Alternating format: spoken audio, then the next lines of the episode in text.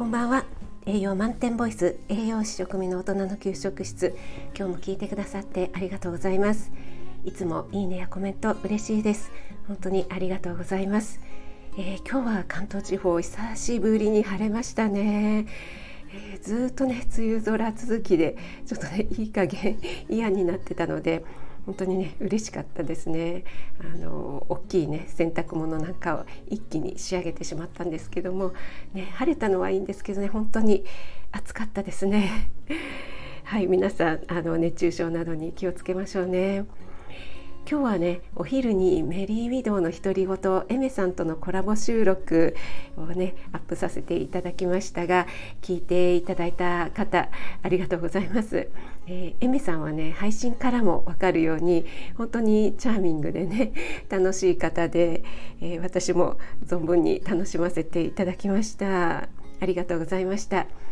えー、今日はですね、えー料理ライブのお知らせです。えー、明日、えー、7月11日日曜日ですね午前8時から料理ライブを開催します。えー、料理好きの方もそうでない方も参加していただけると嬉しいです。えー、明日はですね、えーと冷凍食品ですね冷食を上手に使おうということで、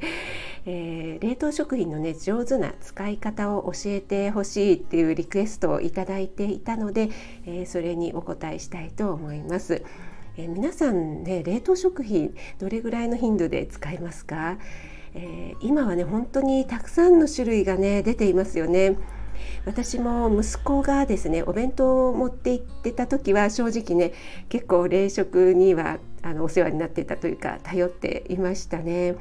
え逆にね今はほとんど使っていないのでこのお題は結構悩みましたね。